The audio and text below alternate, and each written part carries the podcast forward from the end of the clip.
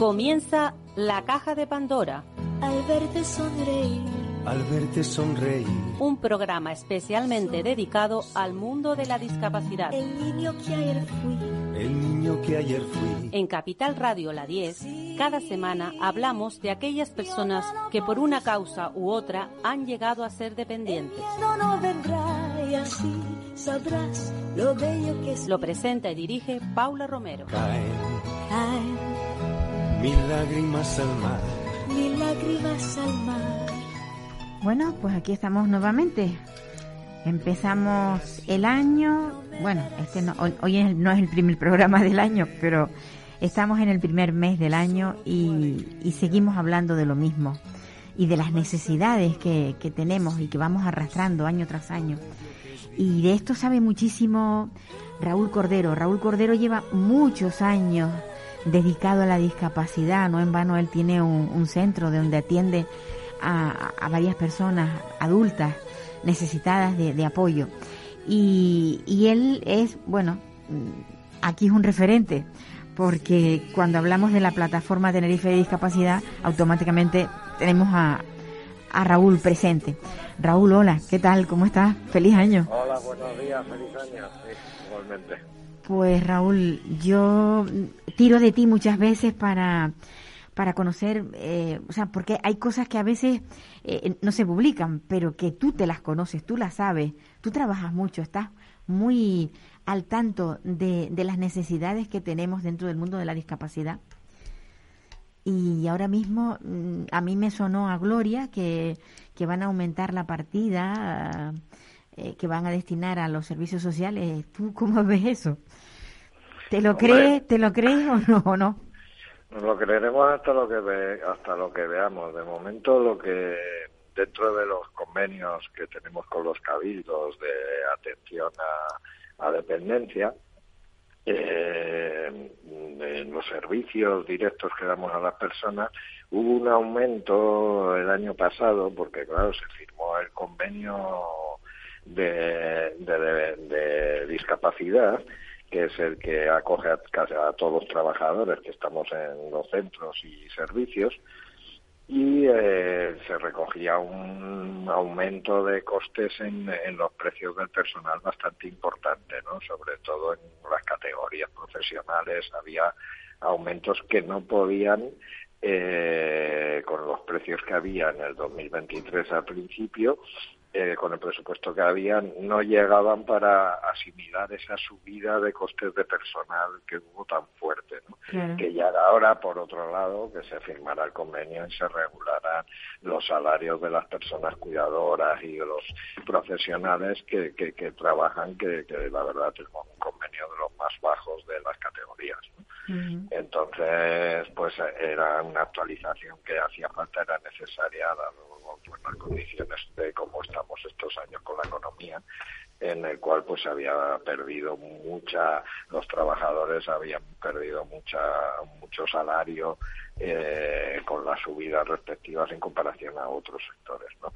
Entonces eso se actualizó, se actualizó, nos reunimos con los cabildos, nos reunimos con el gobierno de las Canarias, le explicamos lo que estaba pasando, que no se llegaba eh, ni para, para el personal justo, eh, y pues se aprobó por parte del gobierno de Canarias y los cabildos una subida que co- recogía entre el die- el 10% para centros de días y tal, y el trein- hasta en algunos casos el 30% para residencias. Eh, ¿Qué pasó con eso? Pues que vinieron las elecciones, eh, todo lo que había pactado estaba parado, vinieron los nuevos, tuvieron que coger el ritmo, vino el incendio, se paralizó todo eh, y después pues eh, lo que hicieron es nos reunimos y aprobaron esa subida, pero esa subida todavía no se ha hecho efectiva, está aprobada, nos dijeron, y se nos va a facturar en enero, con lo cual las asociaciones y, la- las entidades que están gestionando los centros de día, residencia y tal, eh, tienen un agujero importante que esperemos que, que- que se facture pronto y nos lo paguen pronto los cabildos para que eh, haya tranquilidad dentro de los centros porque claro no se puede asumir estos costes tan bestiales. Y ya no hablemos del transporte. Oye Raúl y el, y el gobierno la entrada del nuevo ejecutivo ha respetado los acuerdos anteriores sí ah, eh, ha respetado porque hemos estado encima. Eh, porque no se había reunido desde las elecciones las comisiones de seguimiento entre el Gobierno de Canarias y los cabildos y tuvieron que hacerlo en diciembre corriendo. Por eso se va a facturar ahora en enero eh, ese pago atrasado de actualización de salarios y un poco de los presupuestos. Para este año, lo que hemos visto, pues en los presupuestos es un eh, del gobierno de Canarias, cuando miras las partidas presupuestarias de, de los centros, de, lo que son los centros y servicios conveniados con los cabildos, eh, siempre hacen un copia y pega, llevamos desde el, sé, desde el 2010, por ponerte un ejemplo, que siempre es la misma cantidad en los presupuestos y siempre tenemos que ir a decirles, mira, que han hecho otra vez otro copia y pega, no han actualizado y esto hay que recogerlo. Ah, sí, eso ahora cuando nos reunamos con los cabildos vamos actualizando y tal. Pero los presupuestos siempre aparecen las mismas cantidades. con lo cual genera una incertidumbre grande, ¿no? Pero es que además es que no tiene sentido porque si se sube el salario, ¿cómo vamos a, vamos a seguir pagándole a estas personas que se dedican a cuidar de personas con los salarios anteriores? No claro, claro, no, no, la subida, la, la, subida se aplica, nosotros la aplicamos desde enero del año pasado. Claro, pero ellos que se firmó el convenio con retroactividad aplicamos todos. O sea, la, la, los que gestionan los servicios ya eso lo han aplicado y lo tienen eh, a deber. O sea, eh, porque claro, a los trabajadores tú no les puedes decir se ha firmado el convenio ya cuando me paga el cabildo o si nos paga el año que viene os lo pagamos, los atrasos. No, no, a los trabajadores hay que actualizarles al momento que se firma el convenio. Y eso es lo que han hecho todas las entidades. Entonces, claro, estamos a la espera de ese reembolso de dinero del 2023. Para el 2024, pues ya te digo, en los presupuestos generales del Gobierno de Canarias no se recoge eh, ninguna subida como todos los años y me imagino que luego pues habrá hacen un reparo, etcétera, y ponen más cantidad cuando las asociaciones presionan, claro, cuando las, gestores presionan. Pues sí. Y una, una pregunta que a lo mejor no me, no me quieres contestar. Eh, con un gobierno socialista o con los gobiernos que siempre hemos tenido en Canarias, ¿ha habido una diferencia en cuanto a, a los temas sociales? ¿Se ha habido? Pues, ¿Se ha visto? Eh, no, no, si te digo la verdad, no, no se ha visto. Es que eso es importante saberlo. Claro, el, problema es que tenemos ocho cabildos no, siete cabildos. Vamos a dentro de poco nos ponen en la graciosa también. Eh, y claro, eh, eh, primero está el gobierno de Canarias que aprueba los presupuestos, luego vienen los cabildos con las demandas de los cabildos y las necesidades de los cabildos. Todo eso en las comisiones de seguimiento entre, entre FECA, FECAI y el gobierno de Canarias, entre los cabildos de eh, las consejeras de Acción Social y, el gobierno de Canarias, tienen que ponerse de acuerdo en necesidades, pero son todas las necesidades de, todas las islas, ¿no? Eh, por eso nosotros siempre hemos reclamado que se hagan convenios plurianuales, para no tener que estar año tras año negociando si hay subida, si no hay subida, qué necesidades tenemos, etcétera. Un ejemplo de ellos es el, eh, el, llamado plan de, de infraestructuras sociosanitarias que llevamos oyendo más de 20 años, que ha habido diferentes gobiernos eh, en el cual pues no se ha puesto en marcha nada. Siempre se echan la culpa unos a otros con la legislatura y es lo de siempre, uno por otro la casa sin barrer, ¿no? Y así, ¿no? Y bueno, ahora hemos visto que se ha abierto en, Candelaria, ya se ha dado un paso importante para crear una residencia de mayores y centro de día de mayores dentro de que iba dentro de ese plan, o no sé si lo habrán metido en ese plan, pero al final que el resultado es que ni una legislatura con unos partidos políticos ni otra legislatura con otros partidos políticos ese plan sociosanitario se ha puesto en marcha por lo tanto estamos eh, estamos aguantando el retraso de muchos años sin haber plazas eh, libres para poder eh, atender a las personas. Y, y, ese es un problema gordo porque todo se va juntando. ¿no? Lo que no podemos es solo reponer las plazas de los que se van muriendo. Que lamentablemente está pasando en dependencia en muchos sitios, ¿no? Pero es que ya no estamos hablando solo de, bueno, si me, me dan lo que me den para atención en dependencia, pues vale. No, estamos hablando en crear plazas porque hay una necesidad real de atender a personas mayores y personas con discapacidad en residencias o, o en pisos tutelados, me da igual, podemos hablar de los cuidados de las personas más cercanos, eh, que es lo que tenemos que tender, ¿no? El, por ejemplo, sobre todo en las zonas rurales. Nosotros aquí estamos gestionando en la Isla Baja, desde Icó, Garachico, Los Hilos, Buenavista del Norte, y es una zona rural y las necesidades no son las mismas que en la zona metropolitana. Aquí, por ejemplo, el transporte para bajar a usuarios de las zonas de medianía es, es, es una cosa que, que, que, que, o se regula bien o no hay quien pueda, y más con las subidas que ha habido ahora, con la inflación, el coste de los transportes ha disparado. Eh, nosotros tenemos que subir hasta Teno Alto para recoger a usuarios. Eh, que a lo mejor solamente hay uno en esa zona. Claro, no estamos hablando de carreteras, no estamos hablando de guaguas que llegan allí, que haya un servicio público de calidad de transporte público para que se pueda coger. No, no, hay que personalizarlo y eso tiene unos costes muy grandes. Y hay, hay centros que, que, que la gestión está diciendo yo no puedo con el transporte. Luego no hay empresas que tengan transporte adaptado para hacer para hacer varias rutas seguidas y es, es muy complicado, ¿no? Y eso es un problema que hay que asumir. Estás hablando de la zona norte y la zona sur está exactamente igual. Está igual, igual, igual. yo siempre que he ido al Cabildo, eh, yo he hablado, tienen que empezar a hablar ya de comarcas.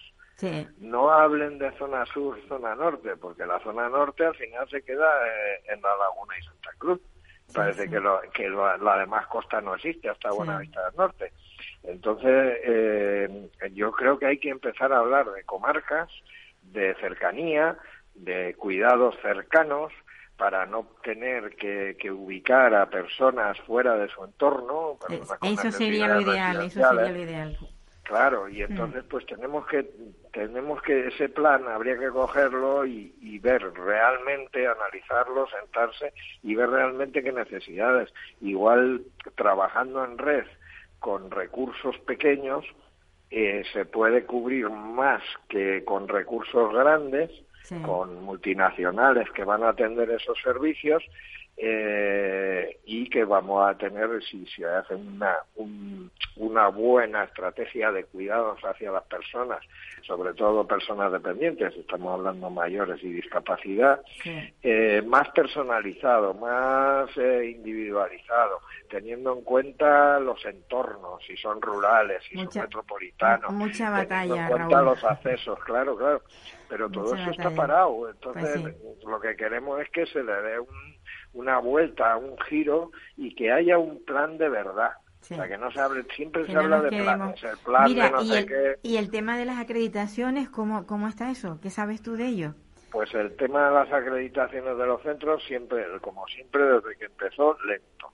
Muy lento. O sea, hay gente que ha presentado expedientes 20 veces el mismo expediente y todavía no. no eso, eso lo saben, eso ya lo hemos puesto en conocimiento de los nuevos responsables y esperemos que, tomen medidas para que, para que esto ya se haga y se generalice y pues se, pueda funcionar porque a ver si es verdad. Raúl un abrazo muy fuerte pues un abrazo, muchas gracias por vuestra cobertura y para mantener informados. Nos queda mucho trabajo. Mucho que hacer, mucho que, hacer que se pongan las pilas para poder atender en condiciones y pues con las condiciones de calidad a las personas que lo necesitan, ¿no? que necesitan esos cuidados.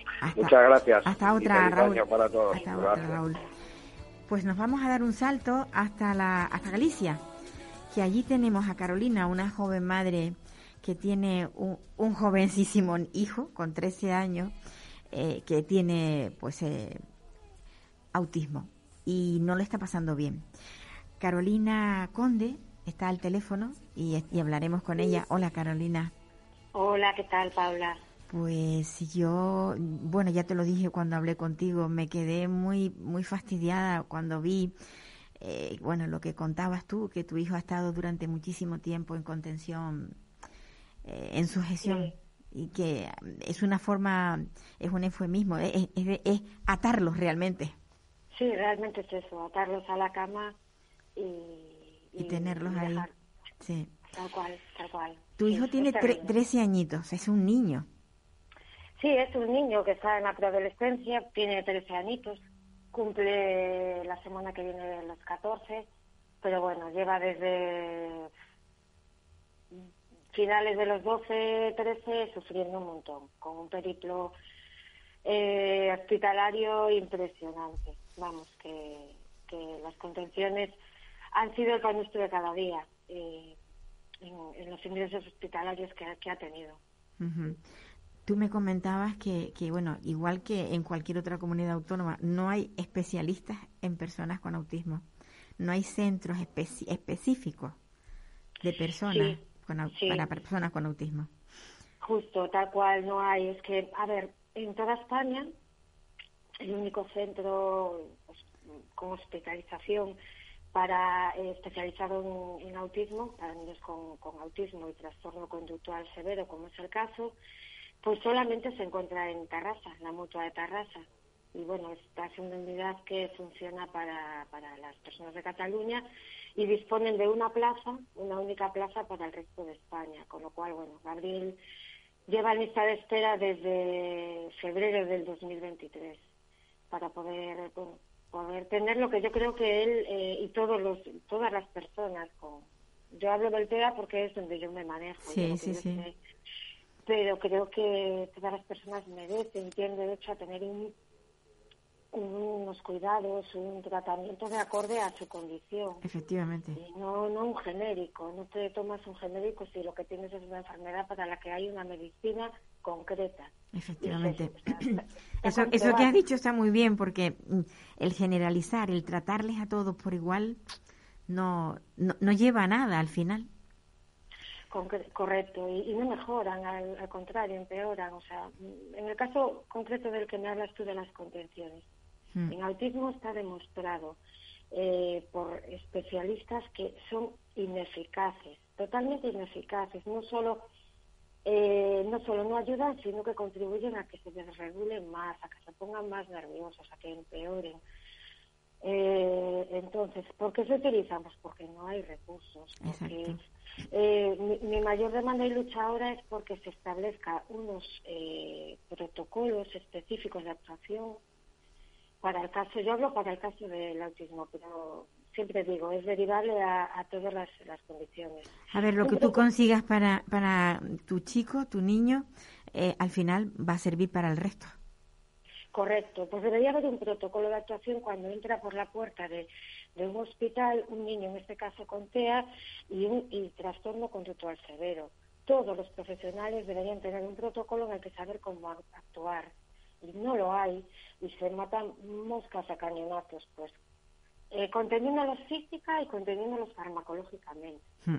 eso, eso también está ahí, a la orden del día y, yo considero que, se deberían ponerlo sobre la mesa la administración, que hay que establecer unos protocolos y dotar a las comunidades de, centros especializados. Porque. Carolina, ¿tú, ¿tú, estás sola o tienes algún grupo de, de padres que también estén en la misma situación que tú ahí en Galicia? Pues mira, conozco a padres en la misma situación. En concreto, conozco a una mamá que está, ha vivido un caso similar, muy parecido al mío, porque bueno, el diagnóstico de su hijo es muy parecido. Esta mamá tuvo la grandísima suerte de que, que pudo, pudo ir a Tarrasa con su hijo y mejoró exponencialmente el niño. O sea, eso demuestra de que si se atienden a las personas teniendo en cuenta su condición, personalizando el apoyo, pues mejora, mejora. Esta mamá me hablaba de que en Tarrasa, por ejemplo, no hay contenciones mecánicas ¿Por qué aquí las tenemos que sufrir? Porque no tienen personal y porque no saben cómo tratarles. Yo, e- Correcto. esa es mi idea, esa es mi idea. Correcto, Que, no, que a- me llame a- alguien y me diga lo contrario. A mí me lo han llegado a decir en este último ingreso, en una unidad recientemente abierta, el día 28 de diciembre, de Infanto Juvenil, que por fin, tras ocho años, se abrió aquí en, el Hospital Álvaro Conqueiro de Vigo, y una unidad que se abrió sin, sin, toda la, sin la dotación necesaria para poder atenderlos en condiciones. No funcionaban las cámaras de seguridad, con lo cual mi hijo necesitaba estar en calma en su habitación, con la puerta cerrada para no, ten- para no entrar en crisis, y no se podía hacer. ¿Qué solución me daban? Pues atarlo, porque no te- me decían que no tenían personal suficiente como para intervenir en caso de crisis. Pero la, la contención no solo era cuando el niño estaba mal, sino cuando estaba bien, en prevención de que se pusiera mal. Terrible, terrible. Es terrible, terrible que tengas que atar a un niño que no está teniendo ningún tipo de crisis. ¿Cuál era la contestación? Yo me iba a casa desolada. Eh, pues es que lo siento, pero no tenemos personal. Solo somos dos para toda la unidad. ¿Cuántos para una unidad? Eh, dos personas. Madre mía. Sí, sí, sí, muy, muy, muy, muy terrible. Y bueno, entonces yo, yo, yo, yo decía, pues dejarnos estar a nosotros. Eh, nosotros nos ofrecemos como familia, pero, pero tampoco. Entiendo que cada caso es diferente y hay que adaptarse y hay que, eh, que la familia es, es, es otro pilar eh, del que no puedes prescindir. La terapia tiene que ser también con la familia. Sin duda, La sin familia duda. hay que incluirla en la terapia, tiene que aprender eh, con el profesional. Pero bueno, aquí volvemos un poco a la pescadilla que se muerde la cola. Si no hay profesionales formados, ¿Cómo van a formar a los padres? pues cómo van a... Justo, justo, tota- totalmente. Sí, Entonces, bueno, es un poco, está un poco en pañales la, la salud mental. Eh, ¿Y, ¿Y tú te has dado cuenta de la cantidad? Cada día salen más niños con, con autismo. sí, están bueno, brotando de una manera. y muchas veces me dicen, yo hablo con profesionales y me dicen, no, no, es que ahora, ahora se les está, se les está mm, diagnosticando. Digo, no, no, porque es que yo es que lo veo. No, no, no, es que antes, antes era algo que creíamos que tenía enfermedad mental. Digo, y es que seguís pensando que tienen enfermedad mental y no es No, así. el autismo no es eso, no es una enfermedad mental, es una forma distinta de percibir el mundo. Efectivamente. Entonces tienes que eh, tiene que haber profesionales que entiendan cómo cómo llegar a ellos. ¿Cómo Que no es que no sepan, es que lo hacen de otra manera, que tienen otras necesidades. Y lo que decías tú del aumento exponencial del autismo, yo Total, eh, total, sí. he estado leyendo, eh, bueno, me, me gusta leer mucho sobre el tema porque aparte de que me toca en primera línea de de en primera línea vamos pues porque me gusta eh, decía el- la información que en España puede llegar a haber hasta unas 450.000 personas con TEA Imagínate. y se supone que esto está en incremento, o sea, más o menos uno de cada 100 nacidos. Que luego se- la, la cifra aumenta muchísimo más si tenemos en cuenta que todas las personas que estamos vinculadas a, a las personas con trastorno también lo sufrimos. Todos sufrimos con Todos ellos, con lo cual el impacto es brutal. Sí, Hablamos de a lo mejor un millón y medio de personas vinculadas. Sí. Y- Entonces, que dime. Y luego te encuentras con, por ejemplo, en el colegio. Tampoco en los colegios saben cómo tratarle. No, y bueno, y ya si el niño...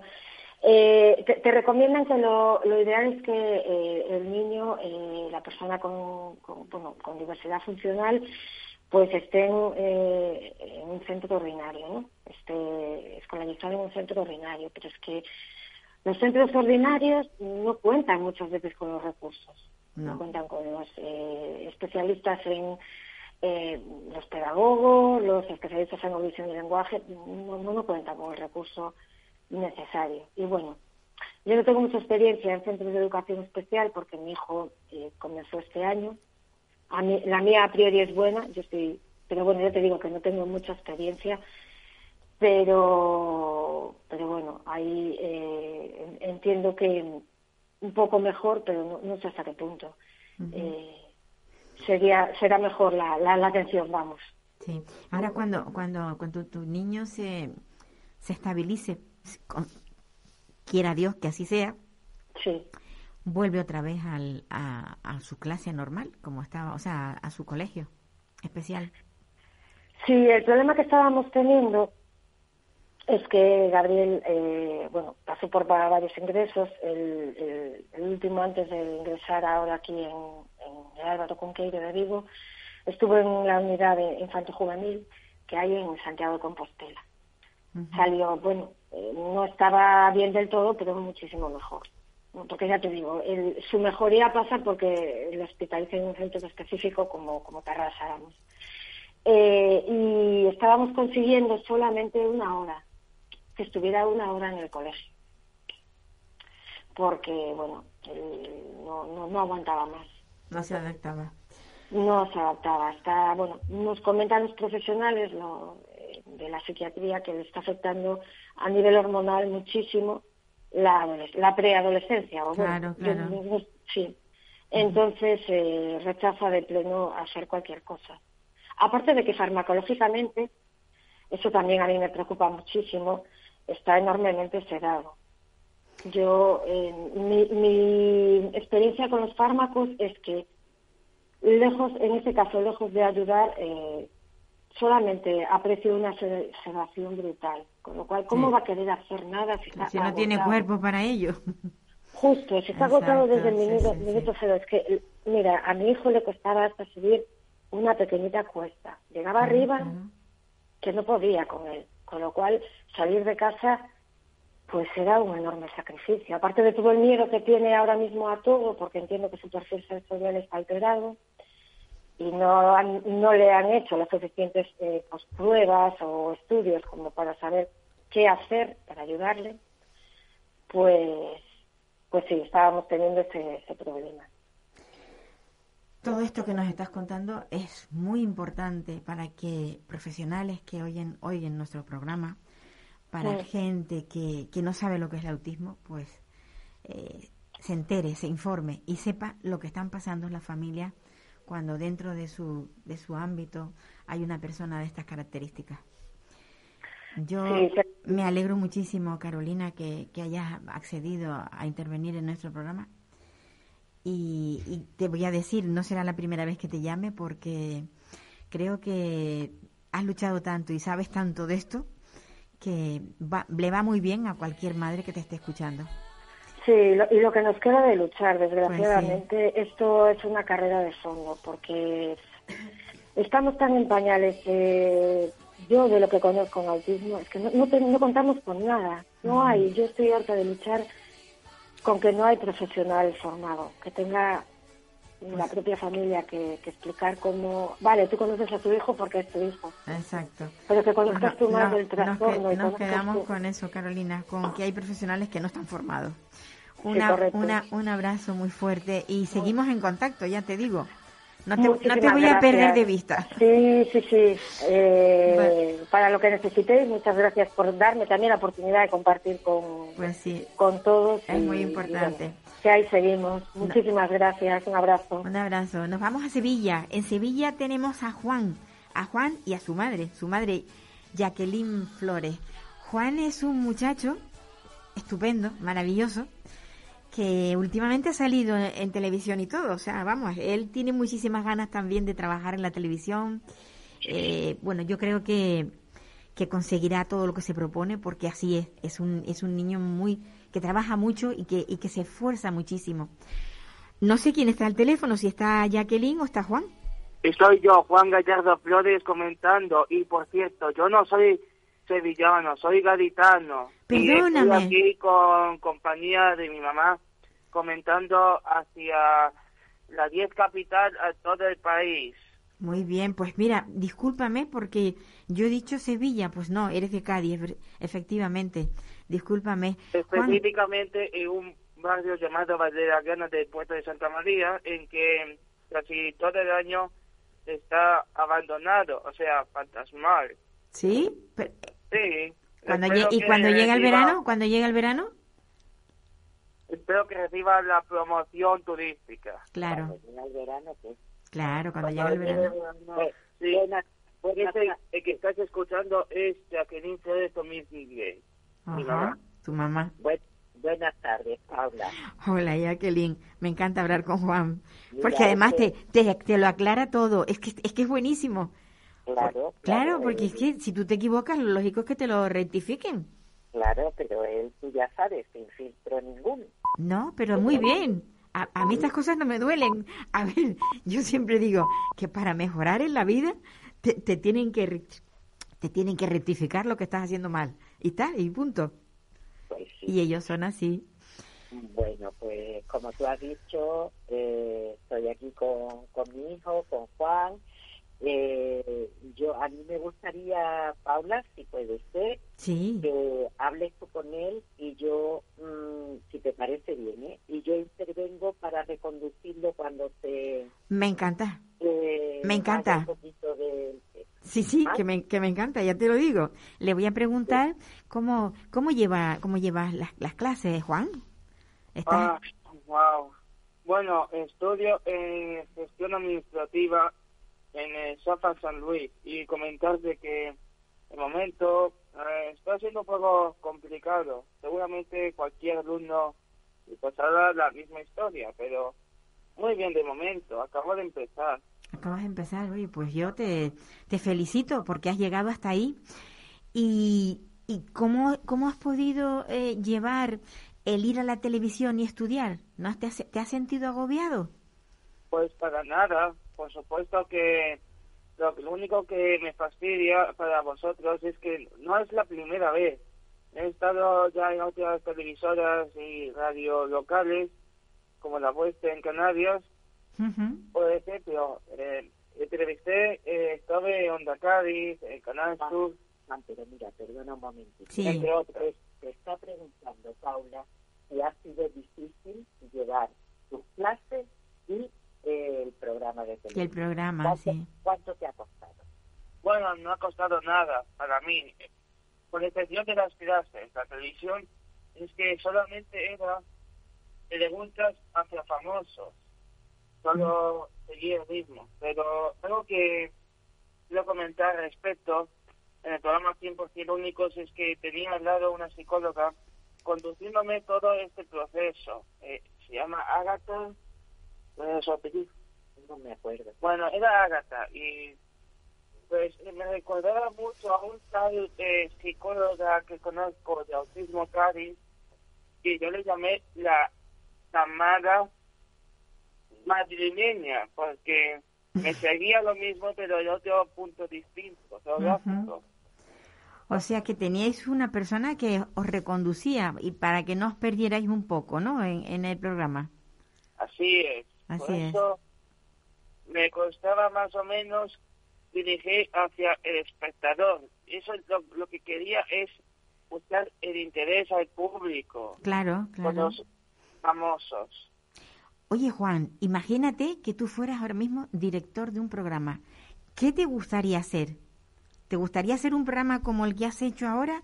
¿O tú tienes alguna idea de hacer un programa especial, distinto? ¿Qué es lo que harías Sí. tú? ¿Qué harías tú? Yo haría un programa específicamente, quería hacer un canal de televisión, a menos de que crease ¿Sí? Por ejemplo, hoy en día los canales generalistas, su, programa, su programación está enfocado en informativos, eh, pero y muy raras veces concursos televisivos de alto presupuesto. Yo, yo haría posiblemente un concurso, ¿Harías Pero- concurso? Sí. un concurso eh, sacado de una adaptación eh, una adaptación estadounidense de otro de un lugar del mundo Ajá.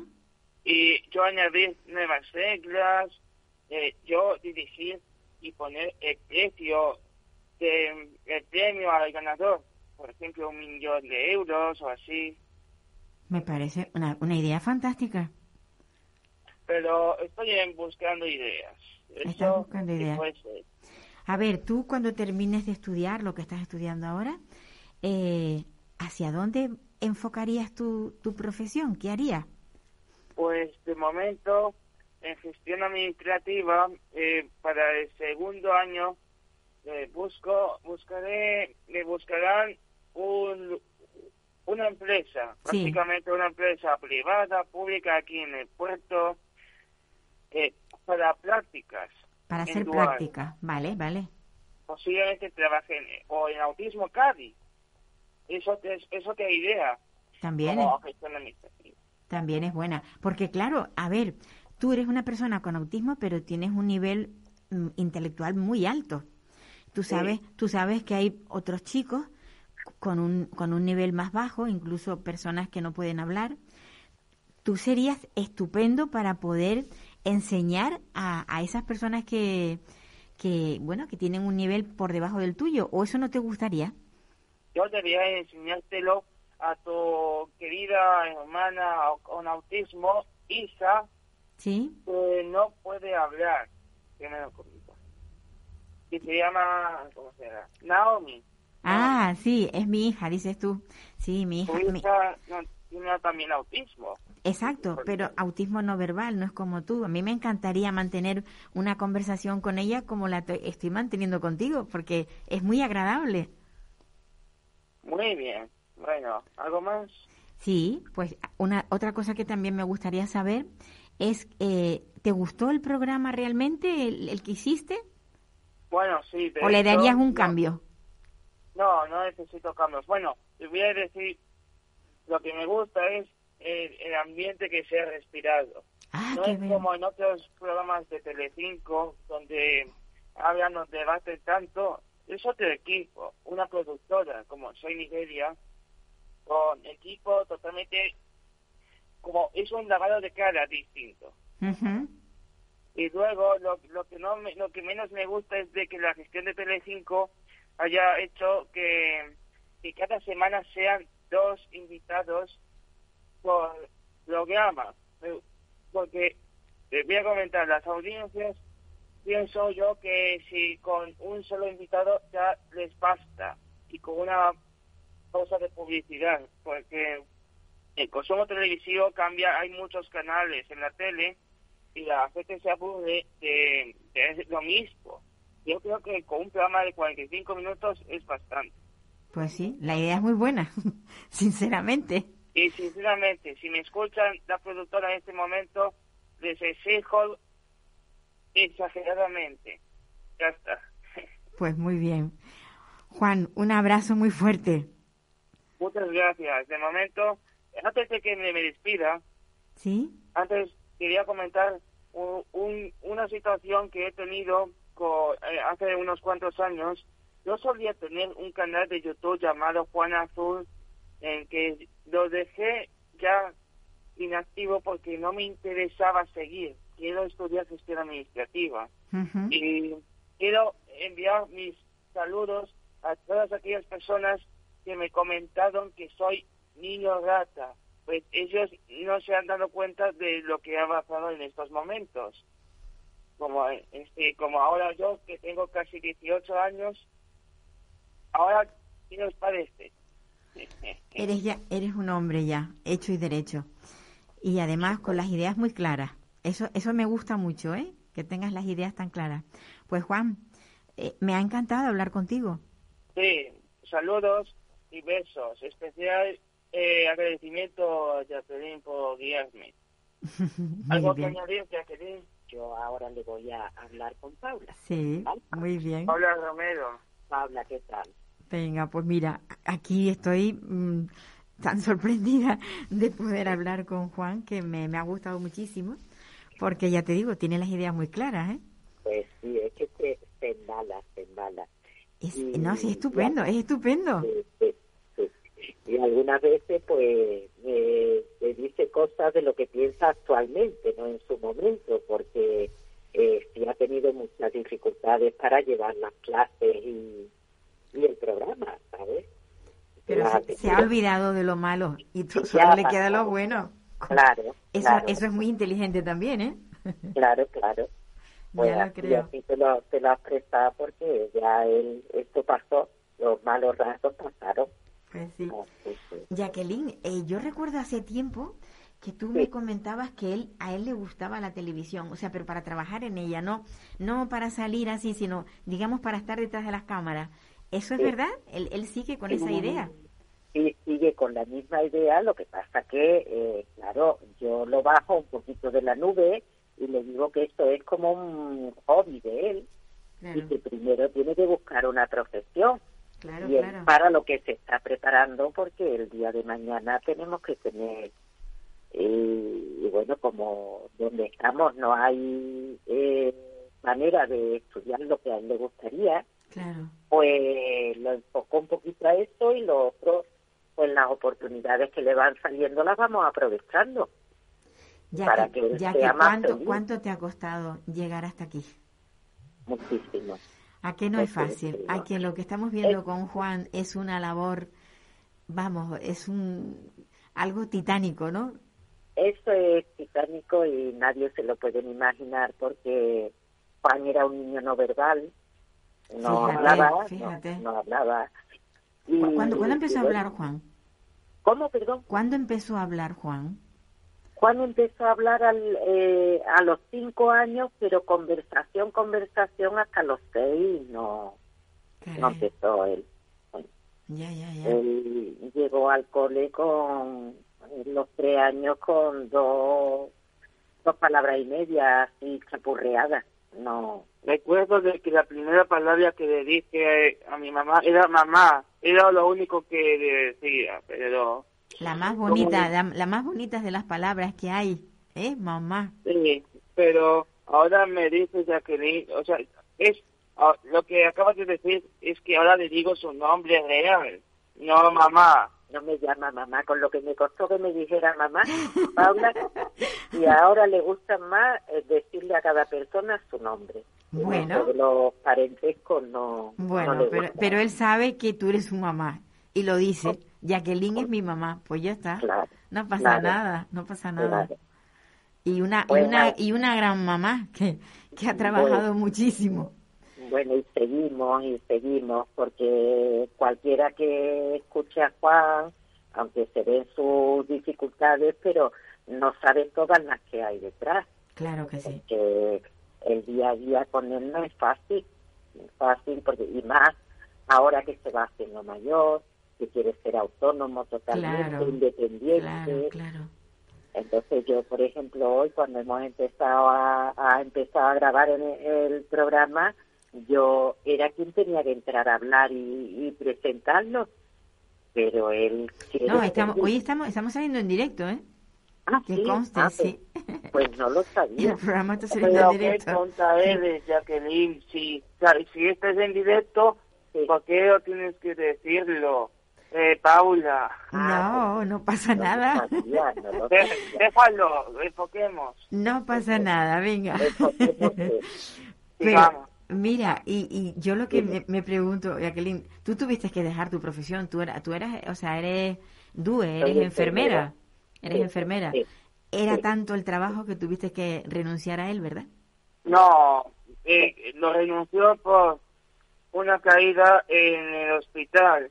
Ah, lesionó un una mano completamente. vaya. Sí, yo tengo una discapacidad por, por mi mano, ¿eh? y fue aquello, pero eh, a mí me, me encanta mi profesión, eh, la vivo como no te puedes imaginar. Entonces, pues para mí fue un palo muy gordo aquello que pasó y me vine abajo, pero hoy he llegado a, a comprender que, que todo pasa por algo. Sí, no hay mal yo que por bien no venga. Sí, sí, sí, yo no sé cómo lo hubiera hecho. ¿eh? Sí, Yo seguro. no sé cómo lo hubiera hecho. Yo trabajaba de noche y después de día no dormía porque tenía que atender a Juan y a su hermana. Claro, que son gemelos eso- además, ¿no? Claro, y esto durante años y años, pues imagínate. No, no hubiera, sido, no hubiera sido fácil, no hubiera sido fácil. Claro, claro. Ahora pues me dedico totalmente a... Y yo, yo, yo creo, Jackie, que, que cuando ves cómo, cómo se comporta Juan, cómo actúa, ese orgullo que sentimos todos los padres por nuestros hijos, eh, cuando las dificultades son mayores, ese orgullo siempre se multiplica también. Sí, ¿Cierto? Sí, sí, sí, sí, sí, es así, es así. Yo es que, eh, es que lo miro y digo, Dios mío, es que esto es para, porque bueno, tenemos el, el- las dificultades que tenemos, pero tengo que dar gracias, tengo que dar gracias porque, fíjate, ¿Y cuál, fíjate. ¿Cuál es, ¿Cuál es tu relación con, con su hermana? ¿Cuál es Perfecta. Bueno, a ver, es que voy a comentar que mi hermana también se- es un- tiene una actitud similar por las mañanas. La, la mía, que se trata de, de que está copiada de, de sacar el título. Claro, de su estudio. Y son, sois dos adolescentes. No, Claro. lo siento si te interrumpo, es que voy a cumplir 11, digo 18 dentro de 11 días. Vale. Bueno, Paula te ha preguntado cómo es tu relación. ¿Cómo es tu con- relación con Paula? ¿Te ¿Con Paula? Bueno, mi relación con Paula, en un principio pues, eh, me, daba me daba igual, pero ahora comprendo de que tiene gustos muy parecidos, un, un cariño que me llega al cerebro, que me, lo comprendo básicamente Qué bueno. y lo y así lo llevé. Yo estoy agradecido. Si no tuviese hermana, pues sería independiente. A lo mejor si no tuvieses hermana estarías más aburrido. ¿No lo has pensado? Posible, posiblemente. Claro, hombre. Cuando vais de viaje por ahí solo con, con Jacqueline, a lo mejor te aburrirías más, pero vas con Paula también.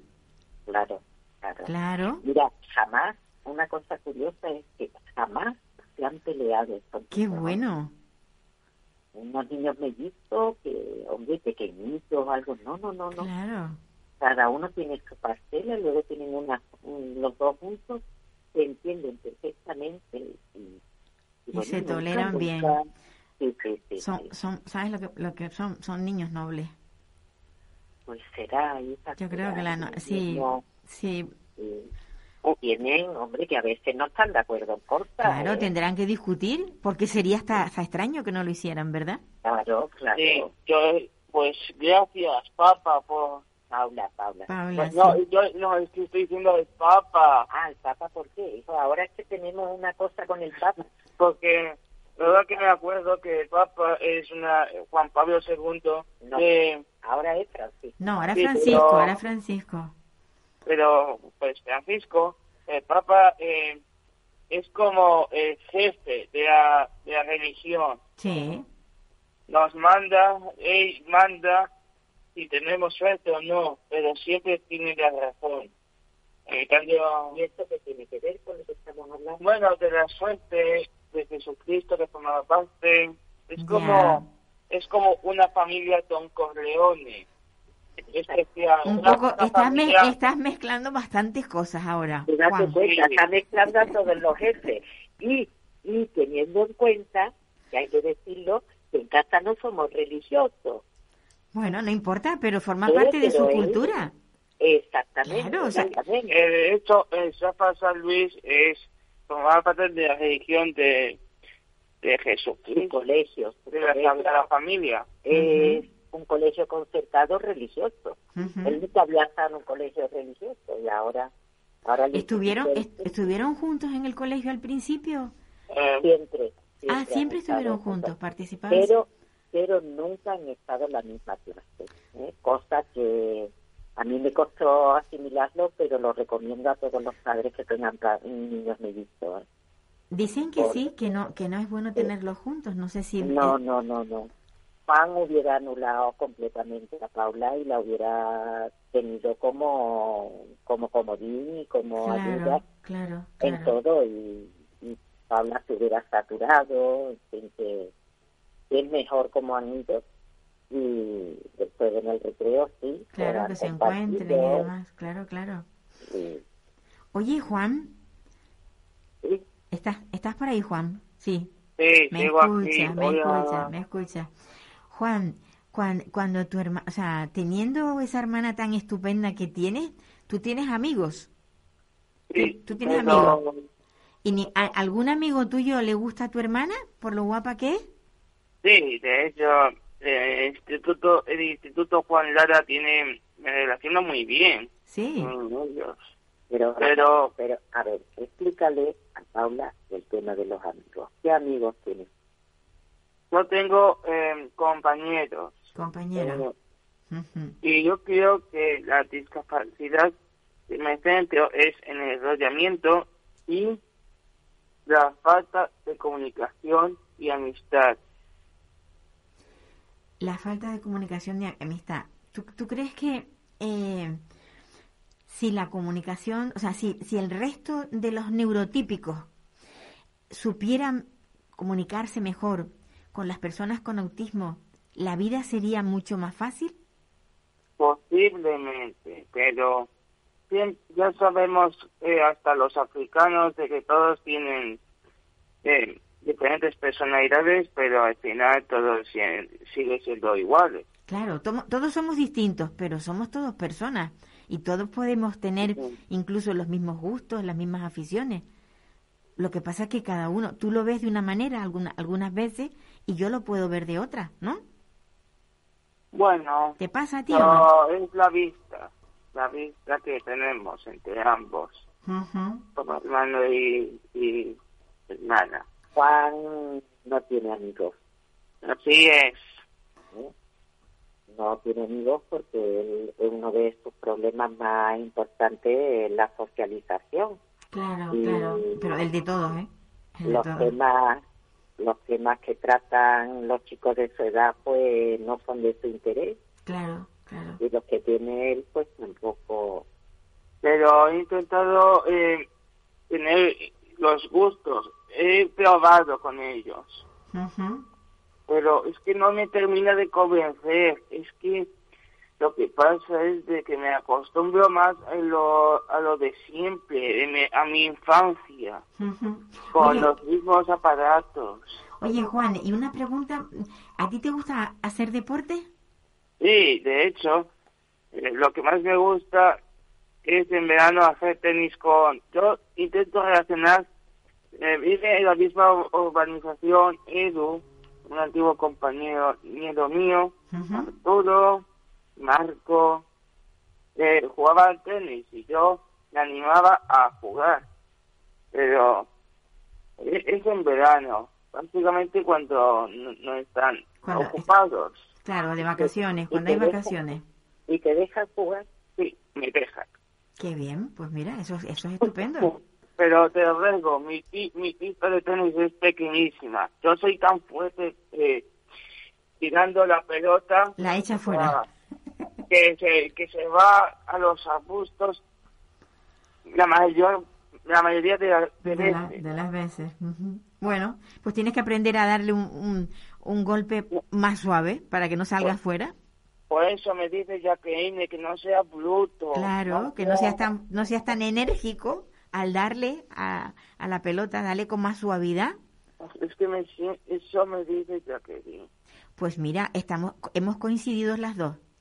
Coincidimos, yo estoy con ella, estoy con, con lo que ella dice, estupendo. Igual este verano, ¿te acuerdas? Dice, uy, Jacqueline me dice que le dé suave cuando juego al tenis y Paula también me dice que le dé suave.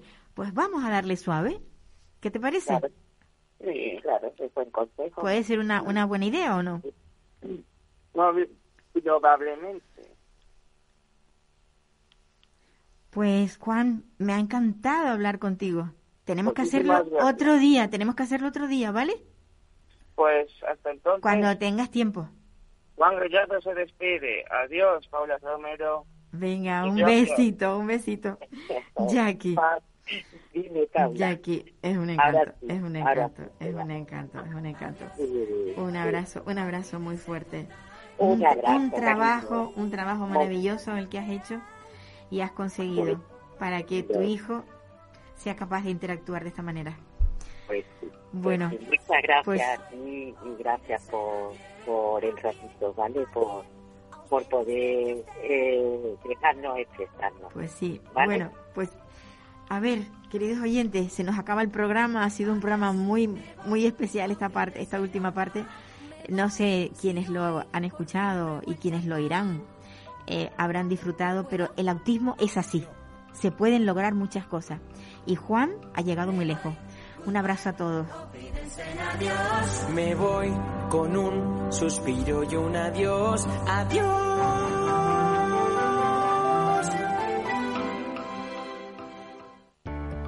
Personas inquietas, Capital Radio.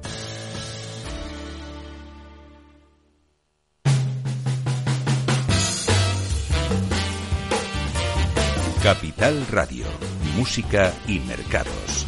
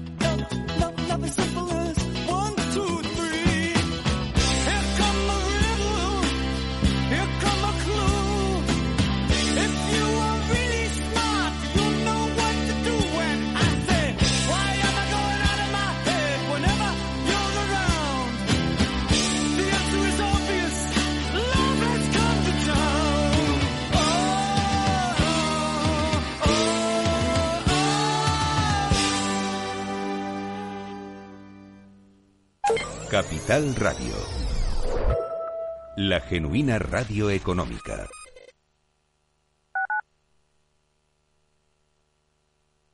Capital Radio, Madrid, 103.2 FM.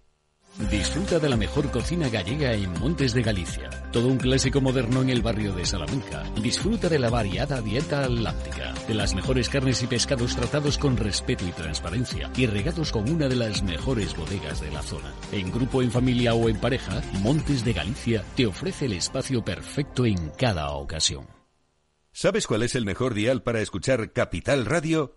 Tu móvil. Ya tienes disponibles las versiones de iOS y Android de Capital Radio. Y si quieres escucharlas en tu coche, lo tienes muy fácil. Empareja el Bluetooth de tu coche con tu móvil o tableta, entra en la app de Capital Radio y ya lo tienes. Escucha Capital Radio en digital. Y si te preguntan qué escuchas, no lo dudes. Capital Radio.